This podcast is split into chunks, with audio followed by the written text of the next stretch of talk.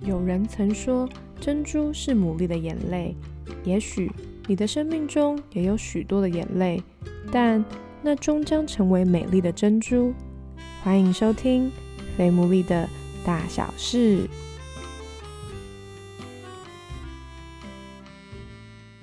Hello，欢迎大家收听我们第八集的《非牡蛎的大小事》。然后呢，我发现从第一集到第七集，我从来都还没有自我介绍。所以呢，在一个新的片头之后，那我也来自我介绍一下。大家好，我是 Sarah，我就是非牡蛎的幕后的小编。从访问的过程，或者是在后续的剪辑当中，我大概每一集的故事可以听到大概三四遍。每一次听，我都觉得都还蛮有收获的，所以也很希望大家喜欢每一集的故事，也感谢很多的人都有一些的回应，因为我好像也看不到其他平台的留言，就是只有看得到苹果，就是 Apple Podcast 底下的留言，然后我觉得很感动，就是谢谢大家的回应。如果你也喜欢这个节目的话，欢迎大家可以订阅，并且可以在底下留言，让我们知道。那如果你有什么想要听的主题的话，也欢迎大家可以上我们的 Instagram 当中可以私讯我们。那我们的账号是 F A T M O O L E E Fat Moodly，所以欢迎大家可以来跟我们聊聊天。好，那今天呢又到了我们小故事的时间了。未来希望我们可以有不定期的，也可以有这种小故事的时间，可以跟大家分享一些有趣或者是很棒的绘本。那其实绘本很多时候我们都觉得好像是给小朋友看的，但其实当我读到越多的绘本的时候，就也发现其实绘本对于大人来说会有不同的意义，甚至是用一些可爱的方式，你会看到隐藏在其中一些很宝贵的信息，就像你可能去看。呃，迪士尼或者皮克斯的动画片，它看起来好像是给小孩子看的，但其实很多大人进去看完电影之后，看完动画片之后都泪流满面，是一样的道理。所以绘本其实某种程度也像是这样的存在。那希望未来呢，也可以跟大家多多介绍一些很棒的绘本。那今天呢，要跟大家介绍的一本绘本是我自己非常非常喜欢的绘本，应该是说，可能我我会推荐的绘本都是我自己非常非常喜欢的。好那这本绘本呢，它很有意思。我第一次读的时候就觉得，我一定要把它就是购买入手的程度，就是不仅是想要听它，就会觉得，哎，偶尔再次重新拿出来翻阅的时候，都还是觉得很宝贵。那今天呢，就要来跟大家分享这本绘本。这本绘本呢，叫做《苍鹭小姐和鹤先生》。那我们就一起来听故事吧。从前，从前，在沼泽边上住着一只苍鹭和一只鹤。它们并没有住在一起。苍鹭在沼泽一边的土墩上盖了一个乱糟糟的窝，鹤在沼泽的另一头也盖了一个很像的家。有一天，鹤站在浅浅的烂泥巴水面上看着自己，突然之间，他觉得有一点寂寞。他用自己的左脚搔了搔右腿一阵子，然后对着自己说：“嗯，我我得赶快准备结婚了。可是谁可以成为他的太太呢？”他并没有考虑太久，就决定选择苍鹭，因为她是这里唯一一位外形、身材和鹤差不多的未婚鸟类。沼泽里还有些年长的鸭子女士们，不过。他们都不在考虑的名单内。于是，鹤先仔仔细细的梳理自己，之后就优雅的跨出家门，踏过平稳的水面，走到沼泽的另一端，就是苍鹭住的地方。早早安啊，苍鹭小姐。鹤觉得有些难为情，因为他还没有想好要怎么样向苍鹭表达他的提议。早安，鹤先生。他不明白鹤来访的原因。您要不要进来？他想请鹤进来坐坐，但他家里实在摆不下这么多只脚。你你愿意嫁给我吗？赫突然开口这样问。赫本来打算慢慢的引出这个话题，但是他实在是太激动了，一时想不出任何其他可以说的话。苍鹭受到很大的惊吓，他还没有准备好听到这样的提问，他吓得昏头大喊：“哈！嫁给你？我的老天哪！这是什么荒唐可笑的想法？你也不去照照镜子，你全身上下看起来只有脚和脖子。”还有那疙疙瘩瘩、可怕的膝盖。这一连串激动的回话刺伤了鹤，他伤心的望了一下自己的膝盖，他们只是有一点骨感罢了。还有还有，你抓鱼的本领恐怕没有办法喂饱我吧？他大声的喊出这些话之后，鹤心里明白是自己该离开的时候了。他头也不回的转过身，慢慢穿过沼泽，回到另一边自己的窝里。鹤离开之后，苍鹭前思后想，他对自己刚才的反应很不满意。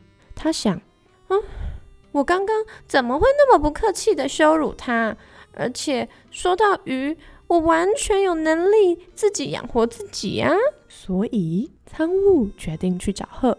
向他道歉，并且同意和他结婚。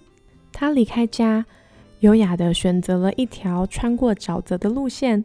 当他接近鹤的时候，还害羞的低下头。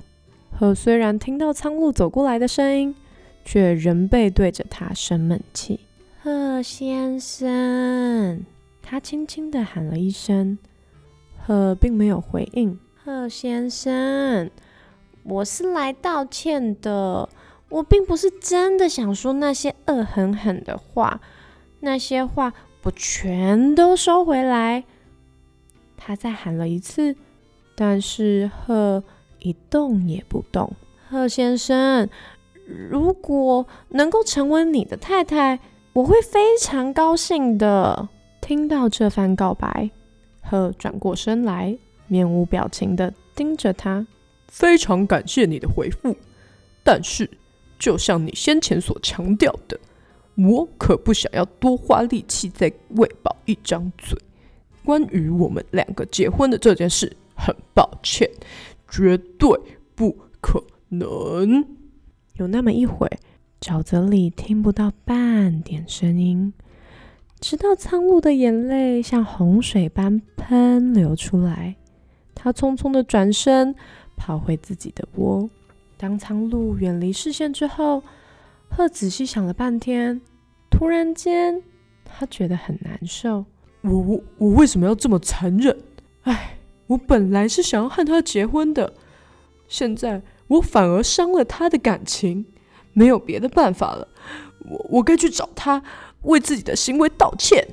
鹤真的觉得很内疚，为了弥补自己所做的。他抓了一只肥美多汁的青蛙，用嘴衔住青蛙的一条腿，匆匆地踏过沼泽，在离苍鹭家门外还有一小段距离的地方停了下来。他实在太激动了，连咬在嘴巴上的青蛙都颤抖个不停。苍鹭小姐，她紧张的连话都说不清楚。我我很抱歉刚刚说的那些话，我带来了一只苍鹭的自尊心受了伤。他正在气头上，没有给鹤足够的时间把话说完。我不需要你的同情，你这个残忍的家伙！我知道你是哪种人，我宁可一辈子都是自己一个人过日子，也不要嫁给一个像你这样铁石心肠的坏东西。这完全不是鹤期待的回应。他难过的嘴巴半开，那只闲着的青蛙“噗”的一声掉进湿软的泥水里，一切都结束了。他告诉自己，然后转身走回到沼泽的另一边。鹤离开之后，苍鹭对自己说：“他看起来好伤心哦，我对他的惩罚是不是太严苛了？啊，我很想要嫁给他。如果他想不开做了傻事，该怎么办？天哪，他也有可能会跳到沼泽里把自己淹死。”这是完全不可能的事，因为这个沼泽的水位顶多只有脚踝左右的深度，而且鹤还是相当大型的鸟类。但是光想到鹤会想不开，苍鹭就吓坏了。他几乎是用跑的奔到沼泽的另一边，为了要亲自确定鹤还活得好好的。他冲到对岸时，气喘吁吁，上气不接下气。啊啊哦，鹤先生，谢天谢地，你平安无事，请你务必要原谅我。鹤打断了苍鹭说的话。哦，你这种态度我可是见识过了。前一分钟你温柔的像一只水田鼠，下一分钟你又对我大吼大叫。多谢你的关心吼，我呢？不等鹤把话说完，苍鹭转身就走，回到他远在沼泽另一边的窝里。不用说也知道，鹤很快又想清楚了。但是当然，苍鹭不愿意认真听他说完，所以他们俩就一直这样日出日落，从沼泽的这一头到另一头，你走过来，我走过去。如果你刚好路过那里，可能会发现他们还在那儿走过来又走过去。你觉得他们两个到底何时才能下定决心做个了断呢？苍鹭小姐和鹤先生，耶，很开心跟大家分享这本绘本。嗯，我觉得最一开始会觉得啊，他们两个就是需要坐下来好好的沟通啊。我觉得沟通真的是。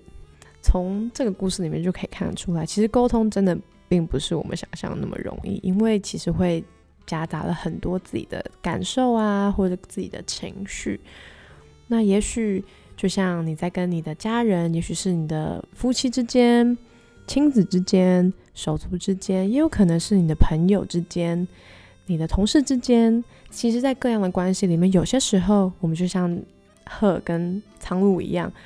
你可能说了让自己后悔的话，但想一想又觉得啊，不应该这样子。对方其实不是我原本想象的那样啊，然后就这样一直来来去去，来来去去。